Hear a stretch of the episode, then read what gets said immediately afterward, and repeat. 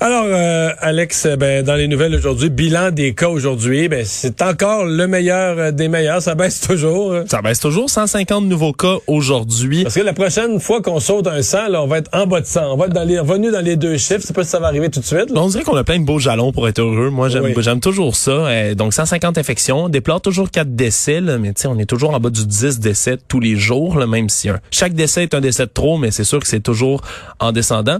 On a deux nouvelles personnes, des personnes qui sont de moins aux hospitalisations et aux soins intensifs.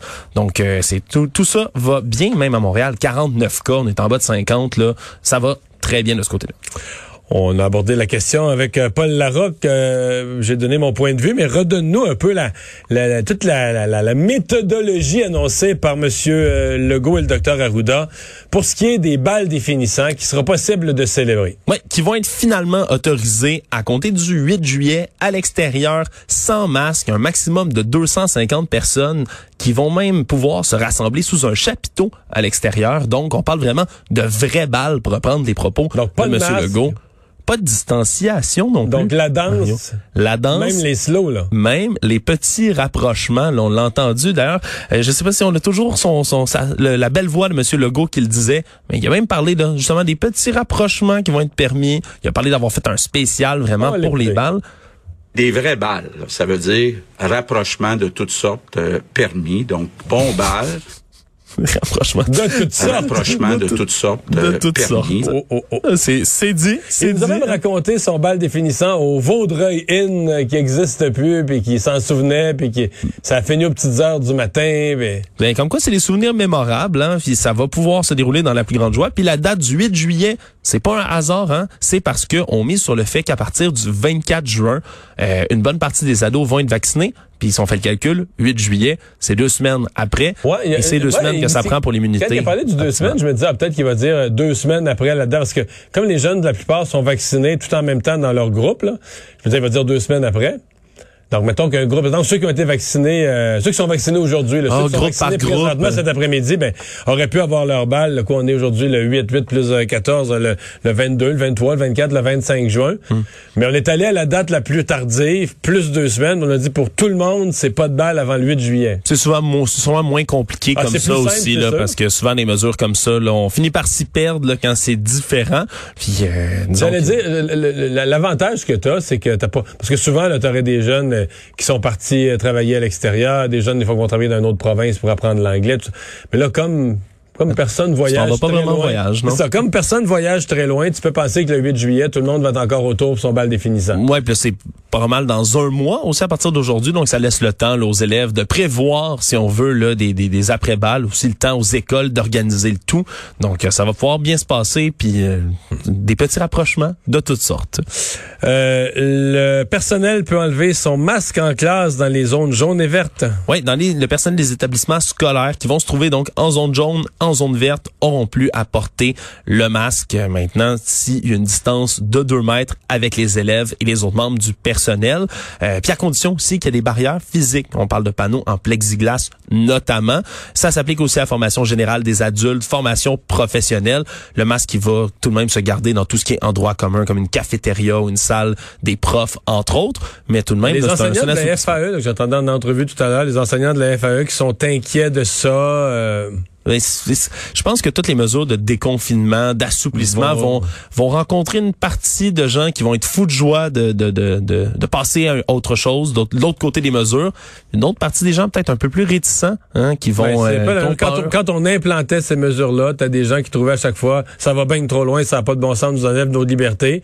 Puis d'autres gens qui disaient ben ça va pas assez loin, on va être obligé d'en rajouter d'autres mesures plus sévères dans deux trois semaines. Pourquoi on n'a pas fait la vraie affaire tout de suite, toute fermée. Puis, Fait que c'est- le plus ça change, plus c'est pareil. On On, vit ça- on est du pareil au même On vit dans ça le en déconfinement. sens inverse. ouais.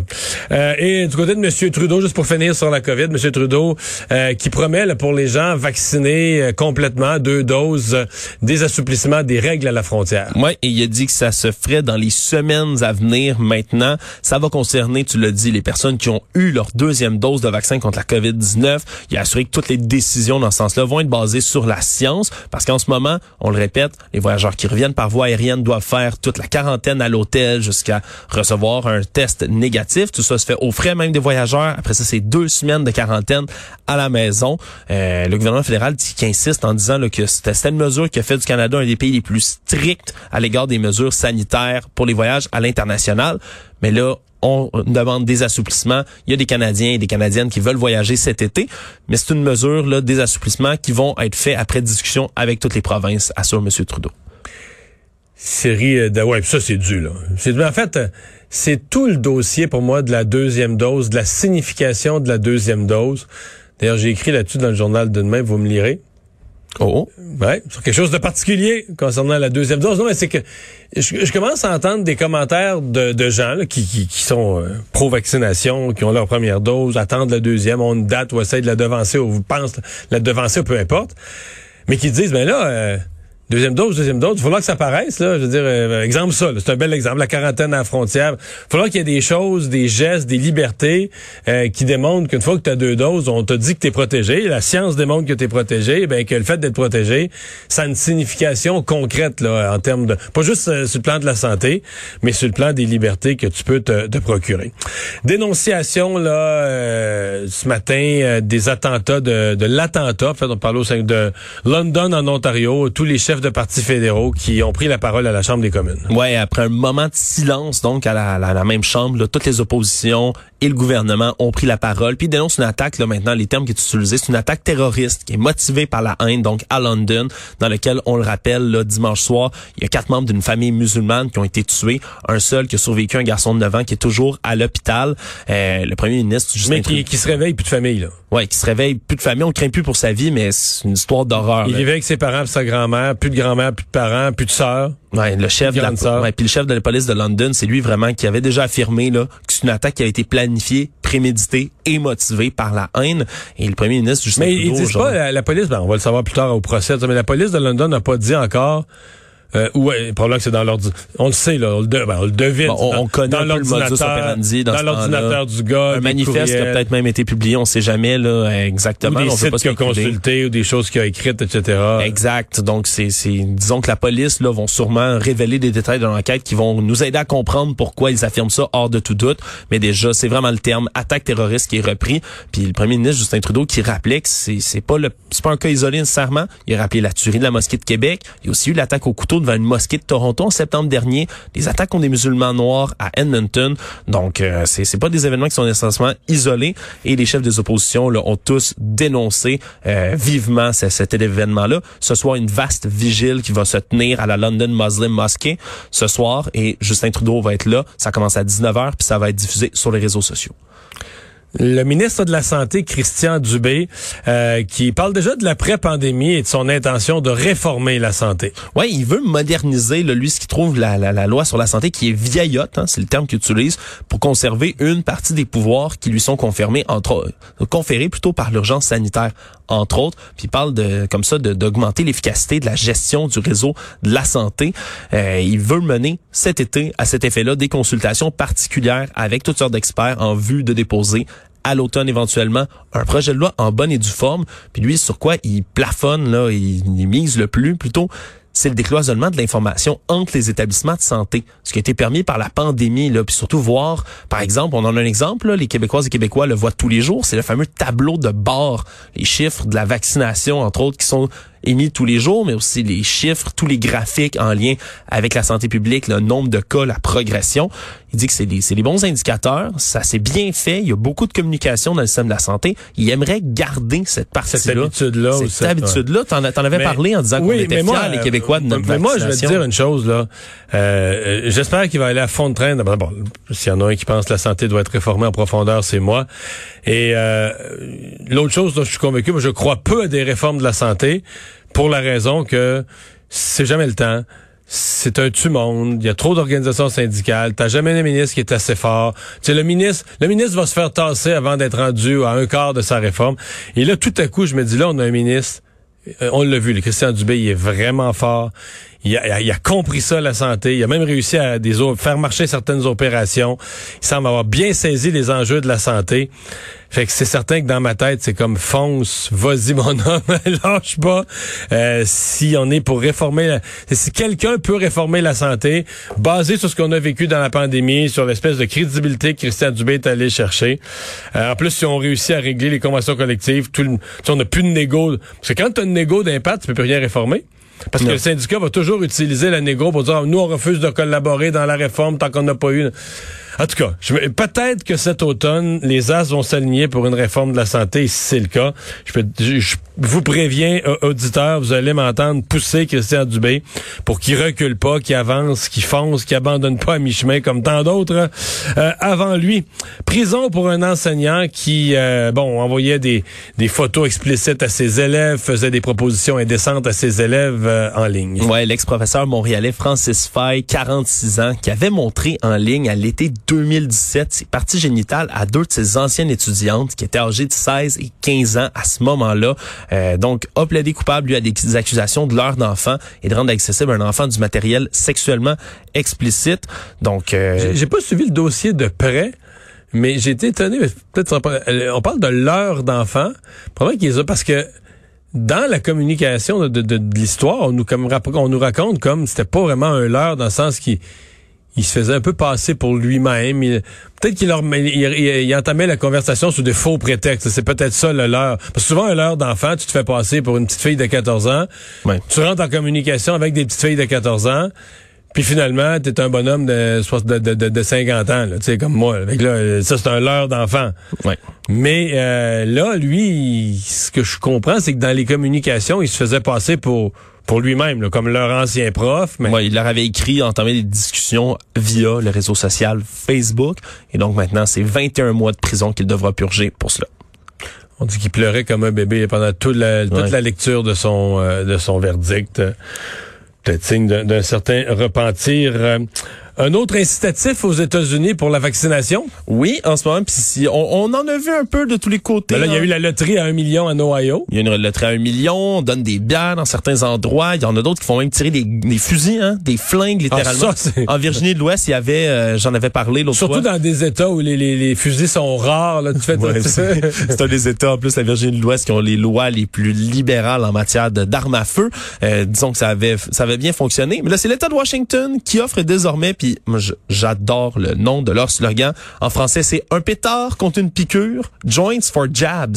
C'est le nom de ça. For jabs. Parce que c'est légal, hein, le, cannabis récréatif depuis 2012 dans l'État de Washington. Et là, maintenant, il y a des dispensaires de cannabis qui offrent des joints pré-roulés de cannabis. Déjà, tu ton joint déjà fait. Ils donnent à tous les individus qui sont âgés d'au moins 21 ans qui viennent se faire vacciner direct à la clinique. Donc, mettons que tu as peur de l'aiguille, tu peux-tu le fumer avant?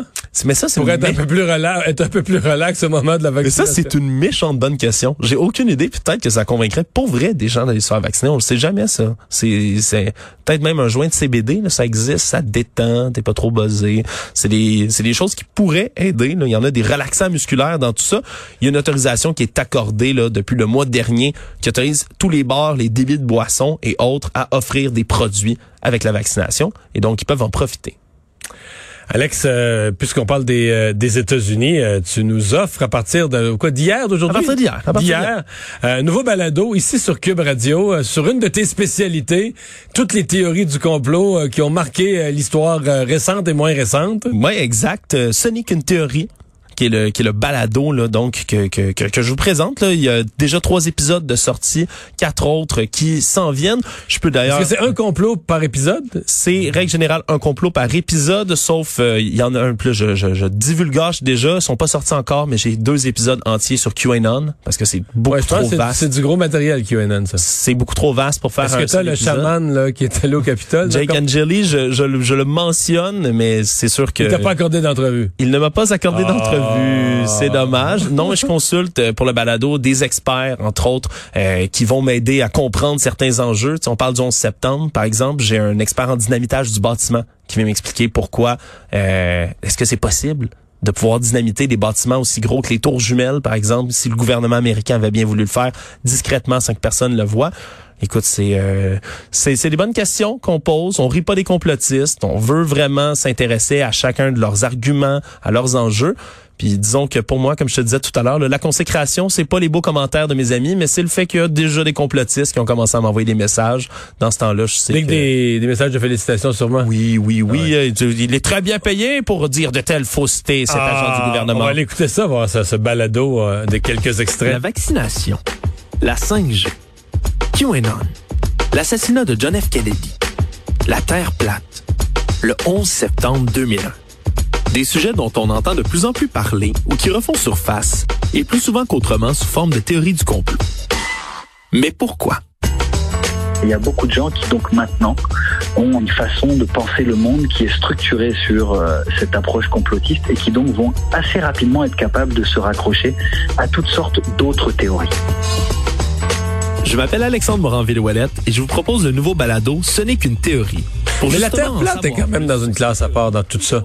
Parce que c'est plus... je veux dire, Il y a des affaires, comment dire, vérifiables. Pas, mettons un événement le 11 septembre, le t'embarques dans tes théories, c'est sûr que c'est surréaliste, ça tient pas la route. Puis la chose qui tient jamais la route des théories du complot, c'est que faut que t'aies, mettons... Euh, faut que tu 2 millions de complices. Moi, mon expérience dans la vie, là, c'est que des petits criminels font un coup, une fraude, là, puis il y en a quatre qui le savent, là. Puis à un moment donné, il y en a un qui se vante dans un party de famille, puis qui se, tu as toujours quelqu'un qui se déclare. Mais là, t'as 5 millions de complices, 3 millions de complices, 2 millions de complices, il n'y en a jamais un qui parle. Mais c'est, mais c'est ce qui est fascinant parce que dans leur, dans, dans ces communautés-là, il y en a souvent qui pensent qu'il y en a qui parlent justement. Il y en a des, des, des influenceurs, si on veut, là, de la Terre plate qui disent, eux, avoir travaillé pour la NASA à un certain moment. Puis tu sais, c'est des gens qui avaient des jobs, euh, une petite job d'informaticien pour le site touristique, par exemple, de la NASA, puis qui vont venir en disant, j'ai su tous leurs secrets. Ce qui est évidemment complètement faux. Puis il y a des gens qui vont les croire. Mais ça, dans le cas ça. de la Terre plate, c'est que c'est, que c'est, tu sais, c'est vérifiable, là. Il y a cinq siècles, c'était vérifiable mathématiquement, alors qu'il n'était pas capable d'aller en espace, et qu'il n'était pas capable de faire des vérifications visuelles comme aller dans l'espace qu'on est capable maintenant, mais par des calculs mathématiques euh, béton, là, je veux dire, sans... sans Et, c'est- et simple, souvent, Mario. Ératosthène, là, bien avant Jésus-Christ, avait calculé vrai. ça, lui. Il avait calculé la circonférence de la Terre. Il l'avait fait avec des bâtons, des ombres sur le sol. C'est sûr, ça peut sembler plus farfelu, mais disons que si lui, c'est plus vérifiable, il y en a d'autres qui le sont un peu moins. Tu sais, peut-être même l'épisode sur l'assassinat de John F. Kennedy. J'étais pas complètement convaincu à la fin que ça s'agissait pas d'un complot. mais, euh, je vais te dire quelque chose de vraiment grave, là. C'est dans mon bureau, là. Dans ton bureau? J'ai un globe terrestre. Oh non. Oui, monsieur. Oh non.